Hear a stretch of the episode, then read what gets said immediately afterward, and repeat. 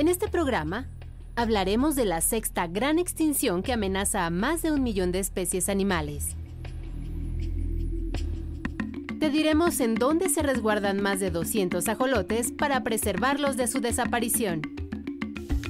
Y aprenderemos cómo identificar las huellas digitales de las cebras.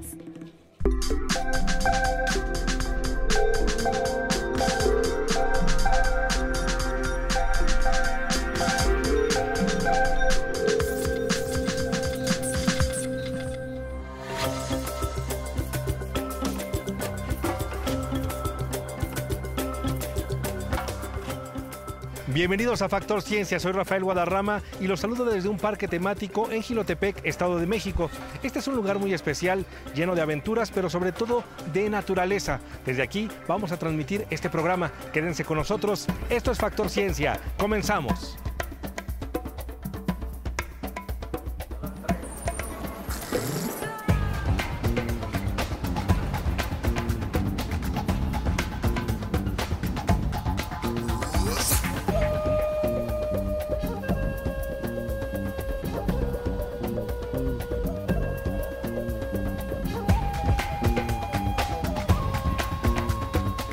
Riqueza biológica de nuestro mundo es muy grande. La ciencia ha estimado que pueden ser más de 10 millones las especies que habitamos este planeta Tierra. Desafortunadamente, gran parte de estas formas de vida se encuentran en riesgo.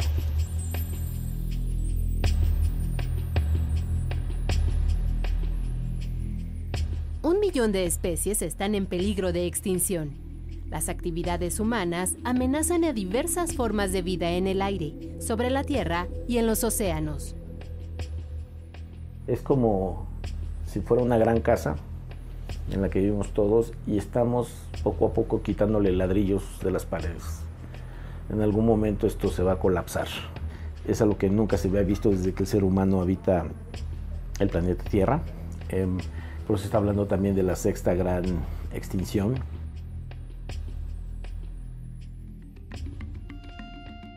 Es el diagnóstico científico más reciente de la degradación sistemática de nuestro mundo, según un informe elaborado por la Plataforma Intergubernamental de Biodiversidad y Servicios Ecosistémicos de la ONU que sesionó en París.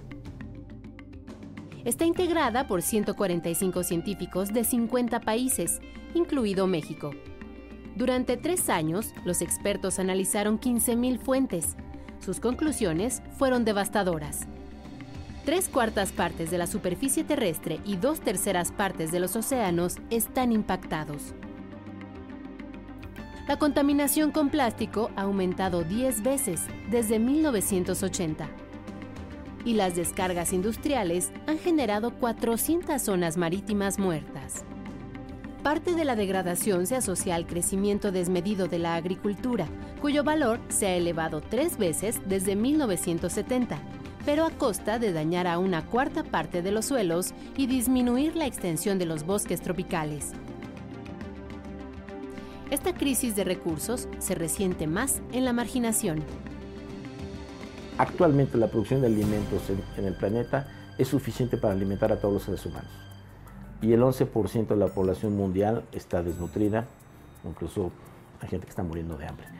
Eso nos muestra que los beneficios de la naturaleza y la distribución de la misma de las especies no es homogénea en todo el planeta. México no se escapa del deterioro ambiental y complica el de por sí adverso panorama a especies en peligro, como la vaquita marina, el ajolote o el águila arpía. En México es un país sensible al cambio climático, a la contaminación, a las especies invasoras, eh, a la sobreexplotación eh, eh, y a la pérdida de hábitat. La ONU llama a replantear el modelo económico global y evitar este abuso contra la biodiversidad.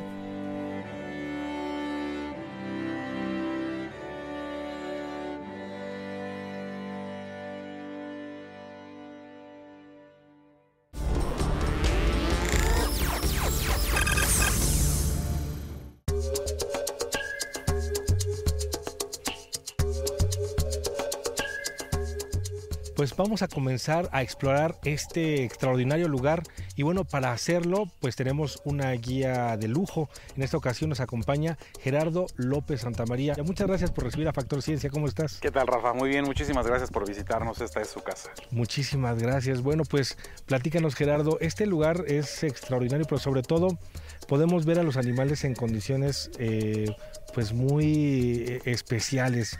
Platícanos cuántos animales y dónde estamos concretamente aquí. Nos encontramos en el Serengeti Safari, esta es la atracción principal del parque. Tenemos más de 700 animales en libertad y aquí lo que le ofrecemos al público es el contacto directo con los animales. Los podemos alimentar, acariciar, tomarnos una foto con ellos. Dentro de estas 700, dentro de los 700 animales que tenemos, eh, bueno, existen 50 especies distintas. Ahorita nos encontramos con los elefantes, ¿no? Tenemos dos ejemplares de elefantes asiáticos, que bueno, al final es el mamífero terrestre más grande del planeta. Oye, pero ¿cuáles podrían ser los ejemplares que son clave en este recorrido del Serengeti? Bueno, la, atracción que más les gusta a, las familias que nos visitan son las jirafas, ¿no? Súper elegantes, muy altas. Tenemos cuatro ejemplares. Más adelante visitaremos eh, otro punto de, de, aquí de nuestro Serengeti Safari, el cual es Paraíso de Jirafas. Aquí hacemos una parada en la estación, en donde convivimos con cuatro ejemplares y lo mismo, ¿no? Ofrecemos también que los podamos alimentar, acariciar, tomarnos una foto. Pero dentro de este recorrido también tenemos leones, eh, por ahí tenemos hipopótamos, eh, camellos, etcétera, ¿no? N cantidad de especies, lo, cual nos ayuda a que la visita a la familia sea mucho más placentera. Bien, ¿por qué hace eh, especial o diferente, digamos, este recorrido el hecho de ver a los animales en libertad? Porque podemos verlos prácticamente como se comportan en vida libre, pero ¿esto qué nos aporta a nosotros? Eh, Sí, fíjate que aquí lo, curioso es que quienes estamos encerrados somos nosotros. Eh, como iniciamos el recorrido, eh, todos son a bordo de unos camioncitos panorámicos, ¿no? con capacidad para 40, 45 personas. Y aquí lo que hacemos es que tratamos de, conservar todo lo que tiene que ver con el hábitat de las especies que tenemos lo más natural posible. No, no hay como ese, ese, ese manejo más allá, no, no, invadimos eh, de manera extensa su, su hábitat. Oye, ¿y cómo le hacen para pues mantenerlos así eh, amigables sobre todo con las visitas? ¿Cuáles son los cuidados que tienen eh, pues en esta área del Serengeti? Aquí fíjate que la alimentación es súper importante. Antes de que abrimos el, parque, eh, la gente de fauna los, alimenta y una vez que, cerramos el parque vuelve a ocurrir lo mismo. Entonces, en las visitas que son a lo largo del día, con estos vasitos de alimento en donde podemos interactuar con ellos, eso vendría siendo como lo que es para nosotros nuestra colación. Pero el alimento fuerte, importante, se hace antes de que abrimos el parque y una vez que cierra. Muy bien, pues Gerardo, muchísimas gracias por ayudarnos a tener este panorama general de este parque temático que sin duda es muy emocionante. bueno, vamos a continuar recorriéndolo. Continuamos en Factor.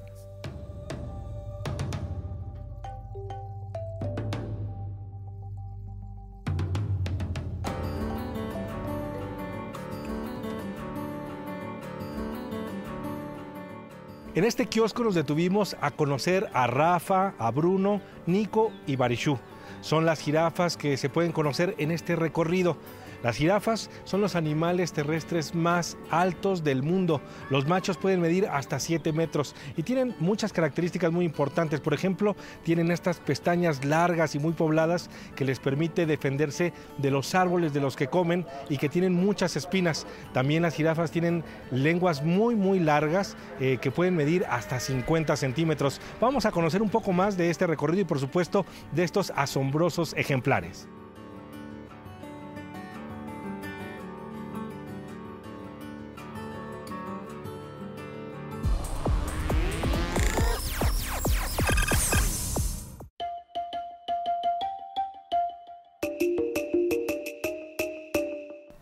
Continuamos recorriendo este lugar y nos encontramos nuevamente con Gerardo López Santamaría. Oye Gerardo, ¿dónde estamos en este momento? Y ahora estamos eh, con los ejemplares de leones barbari. Platícanos un poquito de, estos leones. Comen mucho, me imagino. Sí, fíjate que un dato eh, curioso es que bueno, su periodo de gestación es de aproximadamente tres meses y eh, bueno, las camadas son de dos a tres crías. Otro punto importante, como bien mencionabas, es la alimentación. Los machos llegan a comer entre 12 y 14 kilos de carne al día y a las hembras las alimentamos con 8 o 9 kilos diario, igual, de carne. Muy bien. Aquí, por ejemplo, ¿cuál es la recomendación en el recorrido? Aquí eh, igual, el, recorrido lo hacemos a bordo del camioncito panorámico en el que veníamos. Esta bajada no la podemos hacer, no está abierto al, público, ¿no? Eh, ahorita, pues bueno, estamos, eh, nos encontramos aquí dentro del área, pues precisamente para, para, las tomas, pero dentro del recorrido de manera habitual no está permitido. Tener unos felinos, bueno, sin duda es, es todo un reto. Por ejemplo, ¿cómo hacen para mantenerlos eh, pues eso, activos, que, se, que, estén bien, que estén así como justamente los estamos viendo. Así es, bueno, tenemos un equipo de, fauna y una gerencia de fauna que es el responsable de todos y cada uno de los animales que tenemos dentro del, parque y cada cierto tiempo, pues bueno, entran a, revisión, independiente al tema de la, alimentación, pues también los vitaminamos, se vacunan y demás, pues obviamente para que siempre estén en óptimas condiciones. Pues Gerardo, de verdad un gusto que nos hayas recibido por acá. Muchas gracias y bueno, pues continuamos en Factor.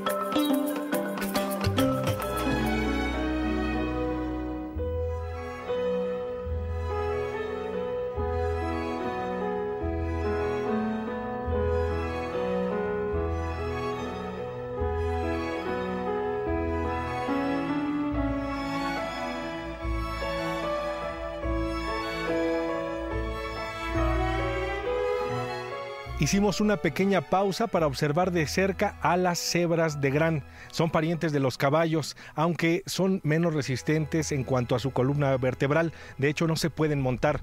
Estos animales son totalmente fascinantes. Tienen una gestación de un año y tienen una cría por camada. Las crías para poder identificar a sus mamás las eh, identifican justamente a través de las rayas de sus cuerpos que son como nuestras huellas digitales.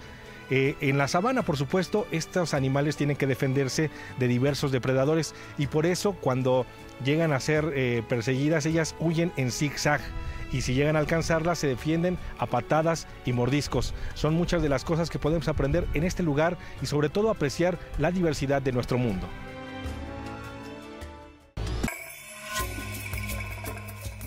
Al sur de la Ciudad de México sorprende una pequeña manada de lobos mexicanos.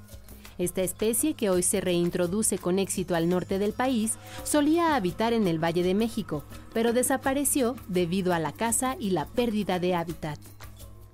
En el zoológico Los Coyotes, donde se exhibe, está de vuelta. En el zoológico Los Coyotes se mantiene un grupo único en exhibición eh, que, pues incluye a la pareja reproductiva con dos de sus camadas nacidas en el 2017 y en el 2018. En total, en, un momento dado se, se, exhibieron 17 animales como una manada, lo que no vemos ni en vida libre, ¿no? Los coyotes, escaparate de la biodiversidad de la región central, le recuerdan a los capitalinos que más allá de las áreas urbanas hay un entorno vivo, aunque en riesgo.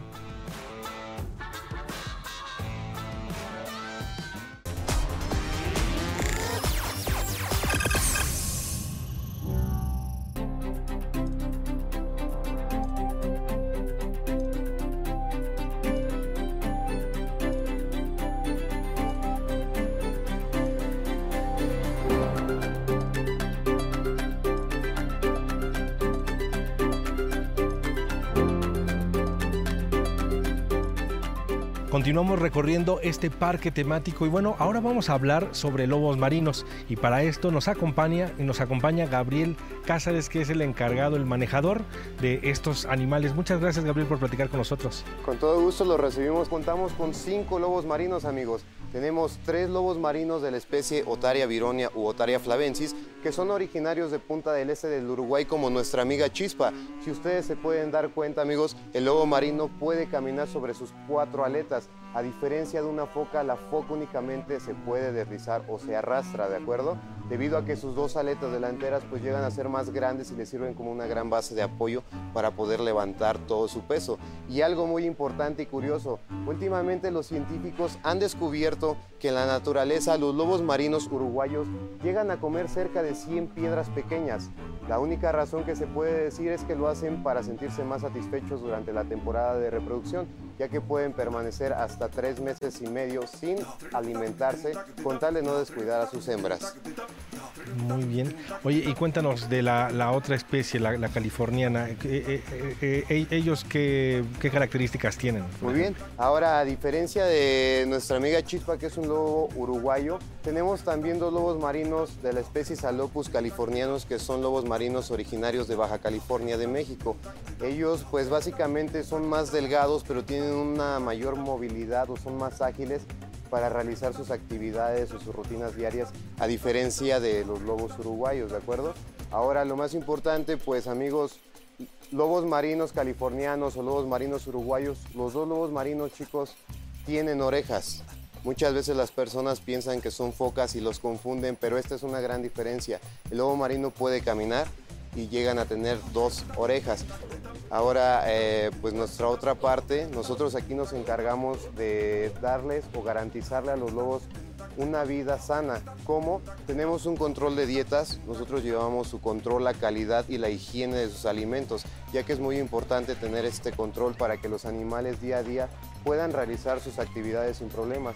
Y a su vez, también tenemos el control de las aguas, checamos lo que es su pH, cloro y la salinidad para que los lobos marinos cada día estén en perfectas condiciones.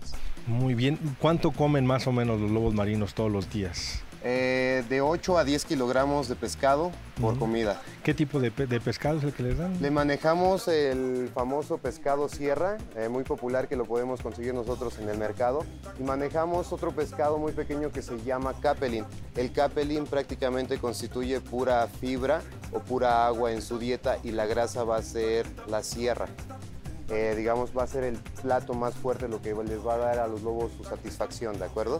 Muy bien. Oye, en cuanto a las revisiones eh, médicas, eh, periódicamente viene el veterinario, ¿cómo es esta parte? ¿Cómo la llevan? ellos tienen tener, deben tener, por ejemplo, algún tipo de características pues para identificar que están sanos concretamente.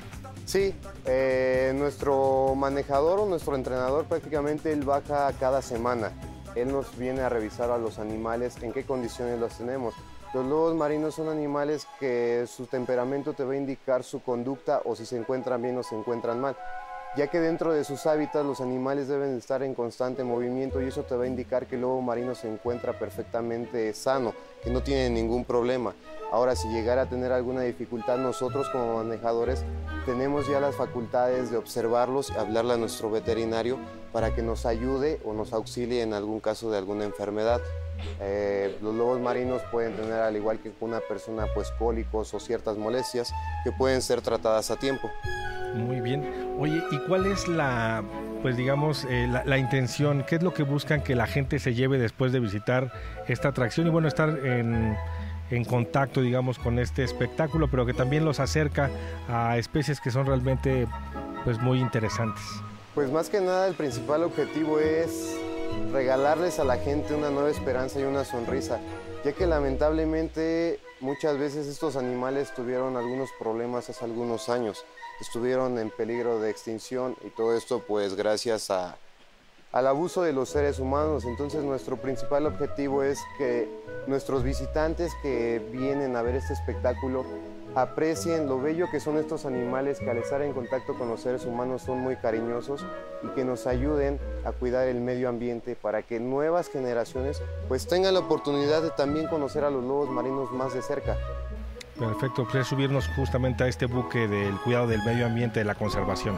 Así es. Muy bien, pues Gabriel, muchísimas gracias por platicar con nosotros.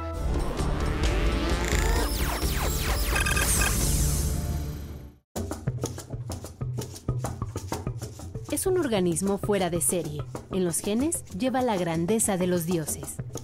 Es pequeño, parece que sonríe y sus branquias simulan un elegante penacho.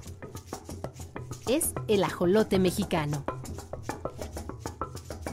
La leyenda indica que Axolot era el hermano de Quetzalcóatl y que bueno, cuando intentaban matarlo él se fue transformando en una penca de maguey y lo descubrían entonces hasta que fue a convertirse en un pez, que en este caso más que un pez era el, el ajolote. Como parte de una colaboración con investigadores de la Universidad Autónoma Metropolitana, los zoológicos capitalinos resguardan en cautiverio una pequeña población de 240 ajolotes. Los mantienen a salvo de su hábitat original, sumamente contaminado e invadido. El ajolote mexicano solía distribuirse en el Gran Lago de la Náhuac. Hoy en día subsiste solo en el sistema lacustre de Xochimilco y Tláhuac. Está en peligro de extinción. Eh, es una especie que es de nosotros y nosotros la pusimos en peligro de extinción y nosotros tenemos que recuperarlo. Es nuestra responsabilidad. Sin duda vale la pena cualquier acción en favor de su rescate, entre otras cosas por sus grandes cualidades biológicas. Este ajolote en apariencia jamás madura, aunque sí se puede reproducir. Es que es una especie de salamandra que permanece siempre en estado de neotenia o de juvenil, se puede decir que, que nunca se, se cambia, nunca sufre la metamorfosis para convertirse en cuerpo de adulto, por decirlo. Esta característica de mantenerse juvenil le permite una regeneración de tejidos poco vista en la naturaleza. Puede recobrar, por ejemplo, toda una extremidad si la pierde. Por todo esto, el ajolote mexicano que se protege en los zoológicos capitalinos es sumamente apreciado por la ciencia.